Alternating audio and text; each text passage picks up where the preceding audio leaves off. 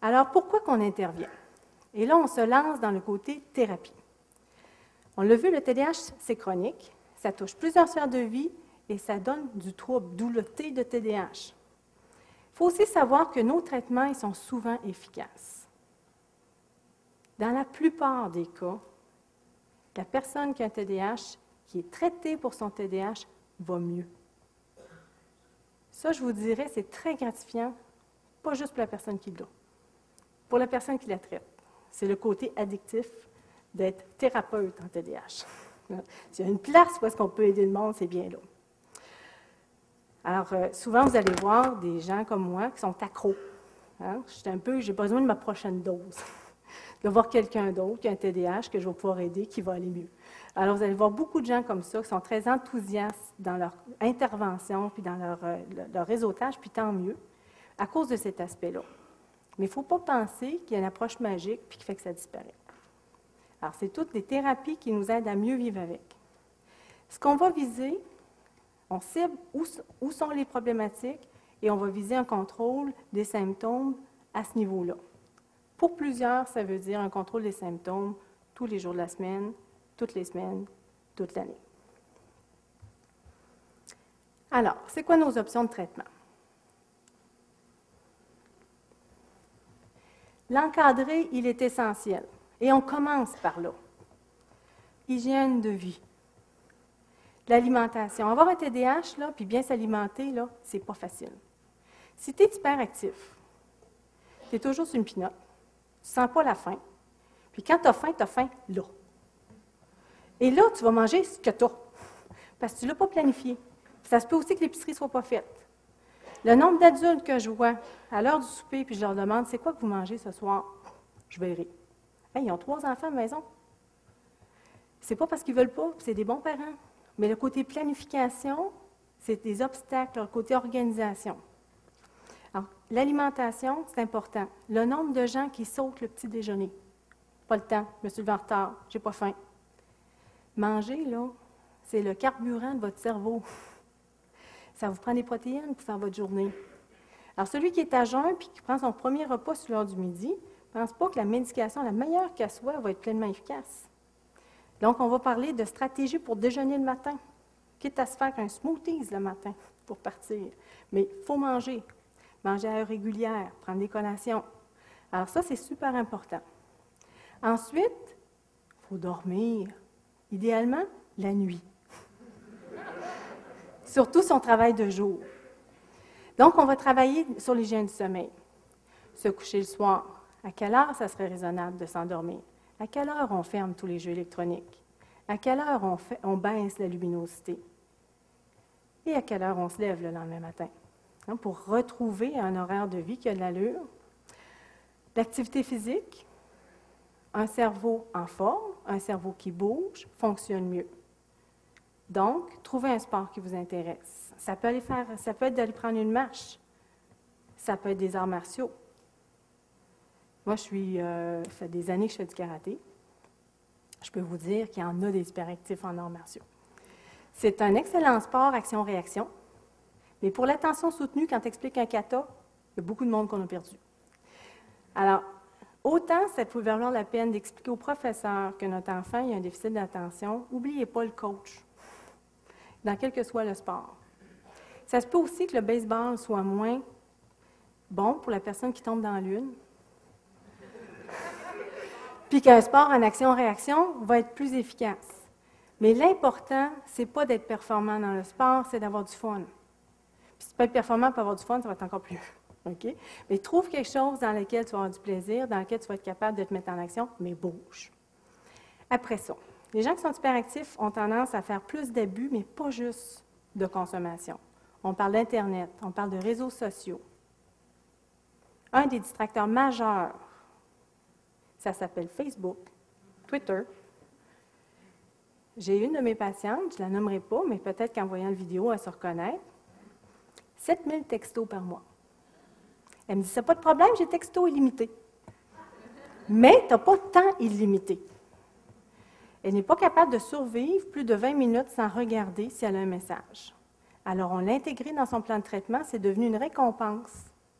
On ferme, le, téléphone, on étudie 20 minutes.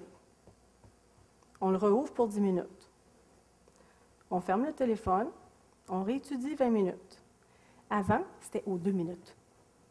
Essayez d'étudier quelque chose, ou d'avoir une conversation, ou de suivre un prof, distracteur est aux deux minutes.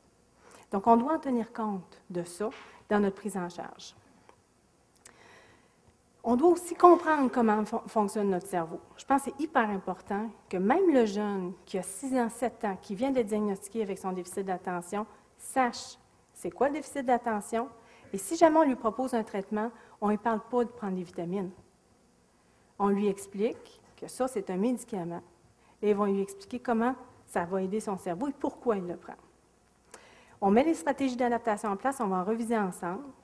Et la médication est sincère dans tout ça. Ce n'est pas une étape à part, et ce n'est pas que ça.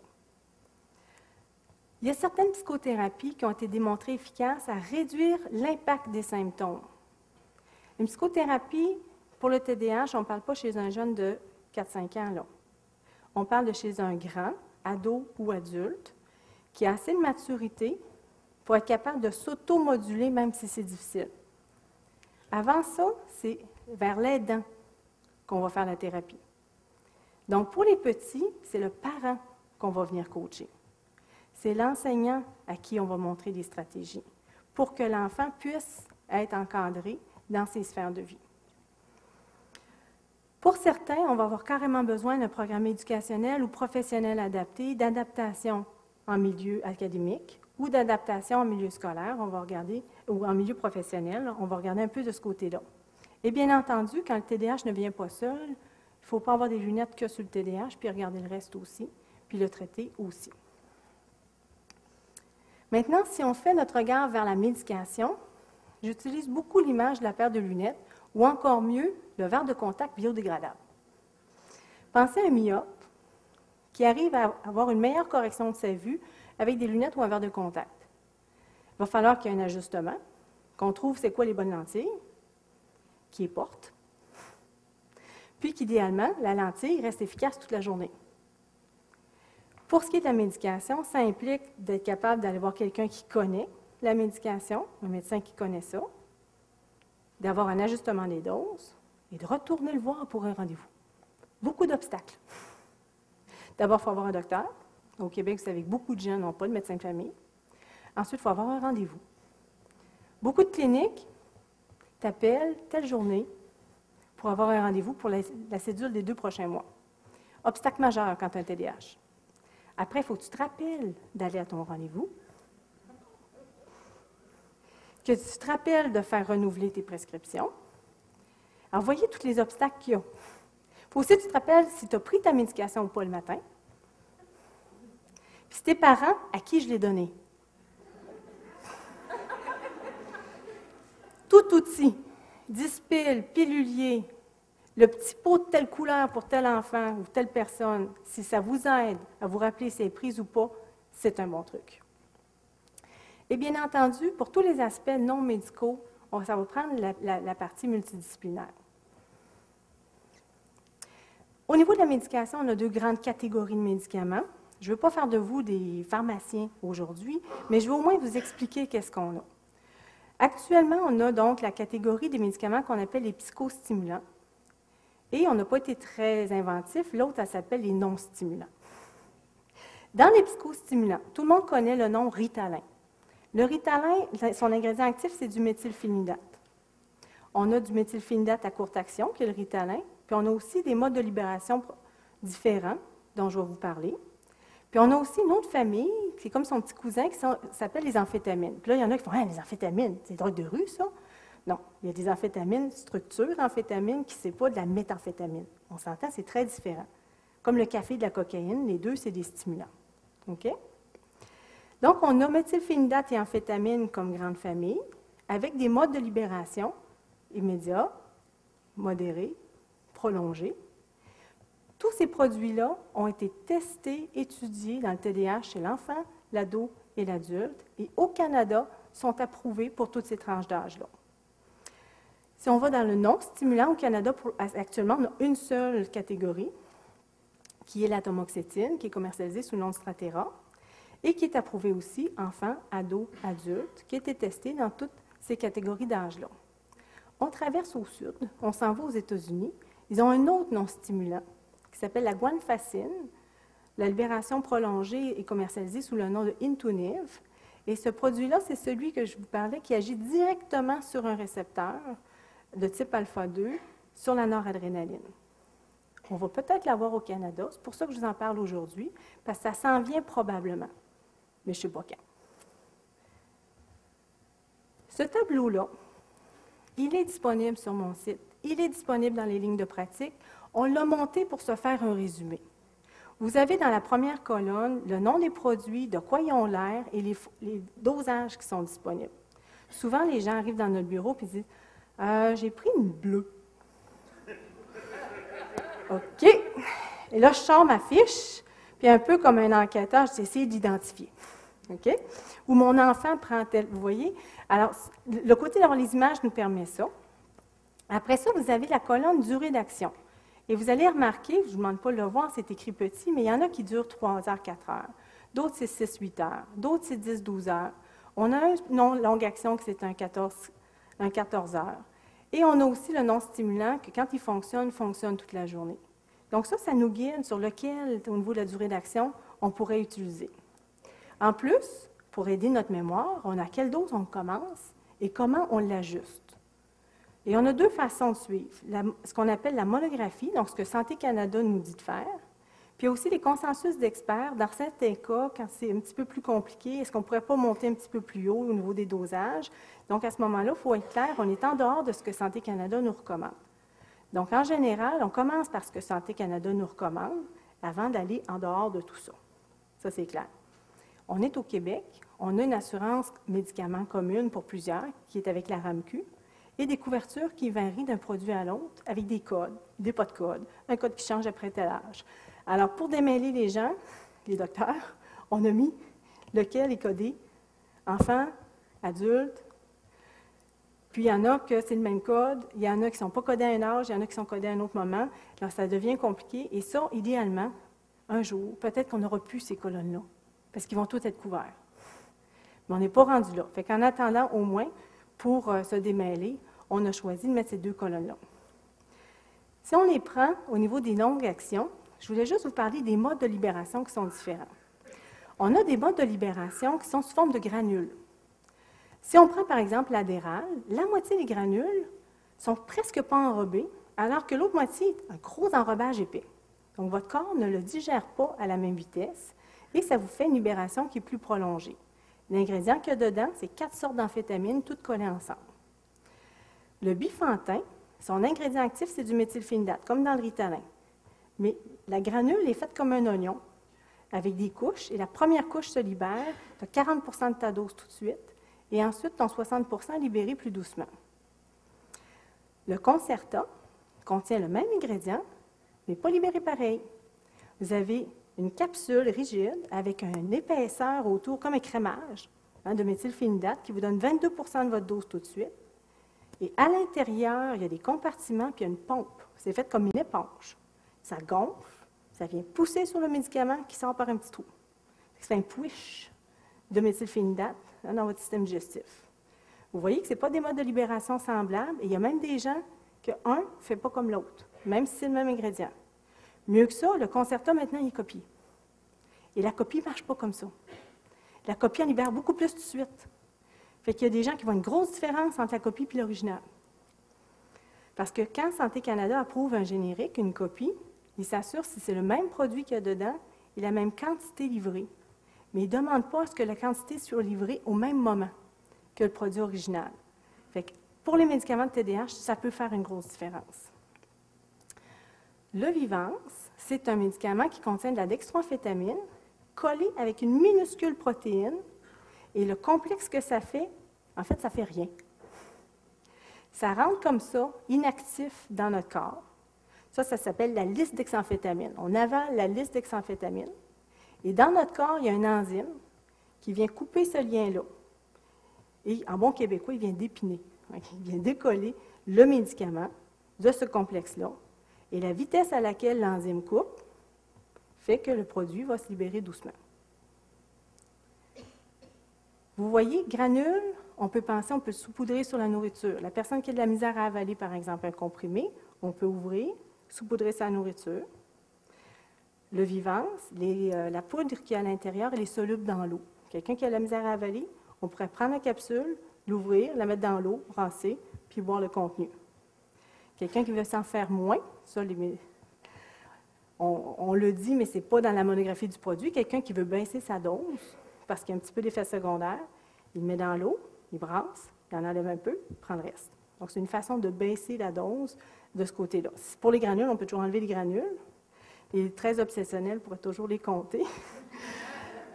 Mais euh, on n'a pas vu beaucoup d'hyperactifs qui font ça. Donc, vous voyez un peu les différences entre les modes de libération, les contenus, euh, saupoudrables, dilués dans l'eau. C'est tous des éléments différents qui peuvent nous aider à choisir par lequel on commence. Est-ce que tous ces produits-là ont la même efficacité? Statistiquement, si je prends 100 personnes qui ont un TDAH, en moyenne, je pige au hasard, j'ai au moins 50% de chance que ça fonctionne. Fonctionne veut dire réduction des symptômes, ça ne veut pas dire zéro symptôme.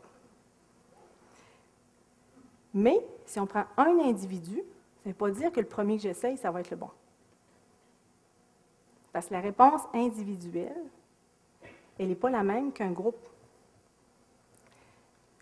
Donc, on n'a pas, rappelez-vous, on n'a pas de prédicteur de réponse. Un hyperactif versus un dans l'une. Je ne peux pas choisir en fonction du profil de symptômes. Sévère versus moins sévère, ça ne me dira rien sur la dose que je vais devoir mettre. Grand, gros, costaud, petit, maigre, à part pour le non-stimulant, il n'y a aucun lien entre le poids et la dose thérapeutique. Donc, ce qu'il faut se rappeler pour tout le monde, on va commencer à petite dose, puis on va ajuster. Il y a même des gens qui répondent plus à une classe de médicaments qu'à un autre. Il y a des gens qui répondent mieux à un mode de libération qu'à un autre. Donc, tout ça, c'est important que le clinicien en tienne compte. Puis, il faut aussi penser que si le premier que j'essaie ne me fait pas bien, il ne faut pas penser que tous les autres ou les autres de la même famille vont avoir les mêmes effets secondaires. Alors, comment qu'on choisit? On pourrait prendre un chapeau puis tirer. On pourrait aussi avoir un choix plus éclairé. On pourrait se poser la question, comme l'image de la paire de lunettes ou du verre de contact, quelle est la période que je veux couvrir? J'ai-tu besoin d'un long ou un courte action? Un long action le matin, complété avec une courte action le soir. C'est des choses à laquelle je dois penser. Est-ce que ça presse? Un non-stimulant, ça lui prend des semaines avant que son effet s'installe. Un psychostimulant, à la bonne dose, la journée même, tu vois la différence. Donc, ça s'ajuste un peu plus rapidement. Est-ce que c'est quelqu'un qui va prendre sa médication tous les jours versus de façon ponctuelle? Un non-stimulant, il faut le prendre tous les jours pour que l'efficacité se maintienne. Est-ce que la personne est capable d'avaler une pilule? Ça aussi, il faut que j'en tienne compte. Est-ce qu'il a déjà essayé quelque chose qui a bien marché avant ou pour lequel il y a eu des effets secondaires? C'est important d'en tenir compte aussi. Et là,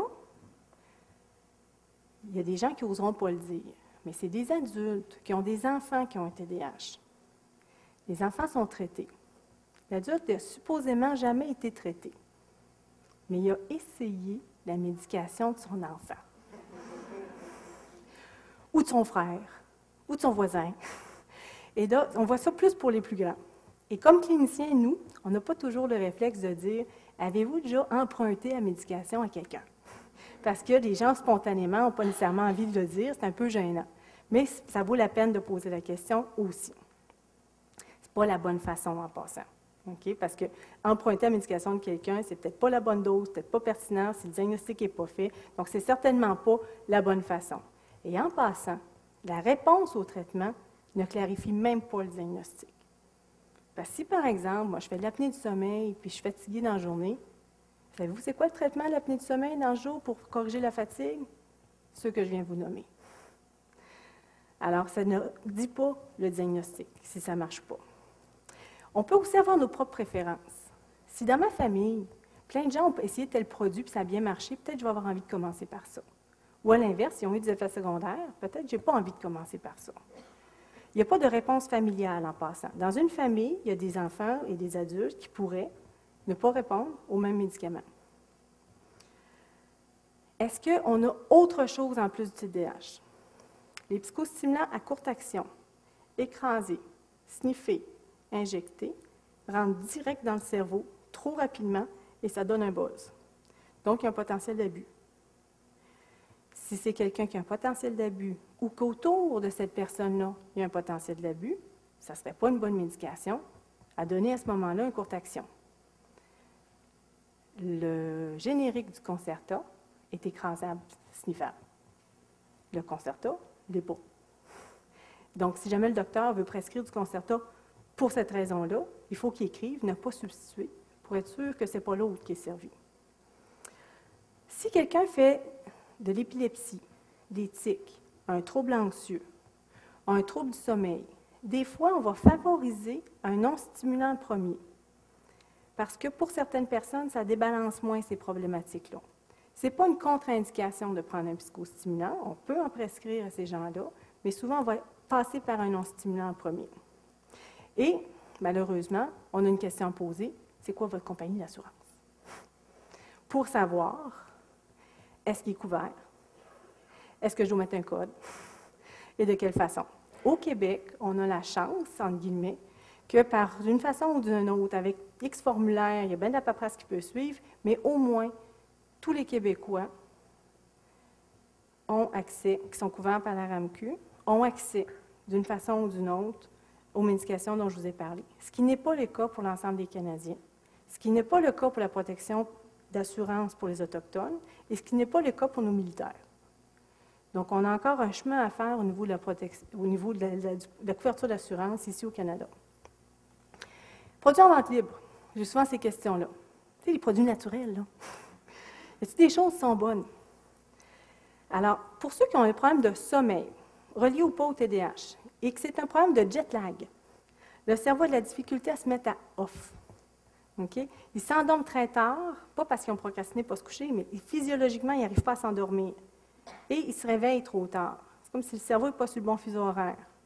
La mélatonine est une hormone que notre corps sécrète quand la pénombre s'installe. Et ça prépare au sommeil. Donc, pour ces personnes-là, de prendre la mélatonine en médicament, ça se vend en vente libre, une à deux heures avant l'heure du dodo, ça peut préparer le cerveau. Mais si en même temps vous lisez sur votre iPad, vous avez de la lumière de même. Donc, il faut aussi faire le reste mais ça peut être quelque chose qui peut aider à préparer au sommeil. Ce n'est pas une hypnotique en soi. Maintenant, pour le TDAH de façon ciblée, est-ce qu'il y a une diète spéciale? Non. Retirer les colorants alimentaires actuellement, on n'a pas de données qui nous feraient que c'est bon ou pas pour le TDAH, mais on a des doutes sur si c'est bon ou pas pour la santé en général. Fait que, on peut se poser des questions de ce côté-là, mais on n'a pas de réponse en ce moment. Les sucres. Prenez un enfant, pas de TDAH, mettez-y une bonne dose de sucre, il booste. Mettez-y un TDAH par-dessus, il booste aussi.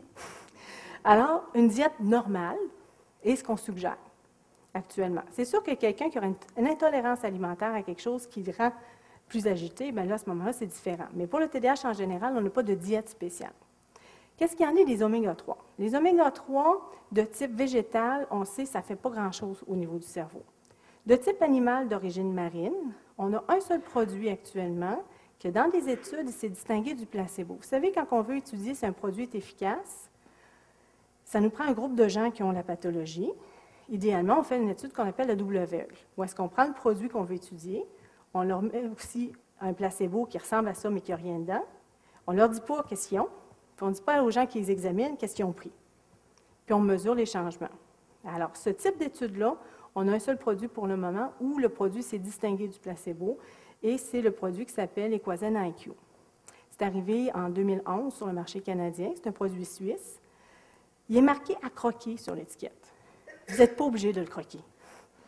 C'est parce que c'est trois ans et plus. Le petit pot de trois ans, c'est peut-être une bonne idée qu'il croque pour pas qu'il s'étouffe. Mais croquer ou avaler, c'est correct. Ceux qui n'aiment pas le goût, peuvent toujours le faire euh, refroidir au frigidaire, là, ça coûte moins. Euh, une dose d'attaque, c'est 6 gélules par jour pour trois mois. N'importe quand la journée, mais c'est déjà euh, tout un défi d'y penser. Mettez les dons tout en même temps. Si ça a marché au bout du trois mois, la dose d'entretien est de deux par jour. Si ça n'a pas fonctionné au bout du trois mois, arrêtez-le. Hein? Ça ne marchera pas plus. Attention aux allergies. Les gens pensent, ah, c'est naturel. C'est les huiles de poisson. Donc, si vous êtes allergique au poisson, on oublie ça. C'est hareng et sardines qu'il y a dedans. Plus goût de fraise. Donc, si vous êtes allergique aux fraises. Donc, notre, algorithme, c'est quoi? Nous avons nos stimulants. Nous avons le non-stimulant. Comment qu'on les ajuste? Selon le produit. Un stimulant, on peut l'ajuster à la semaine. Et on commence toujours à faible dose et on monte de façon progressive.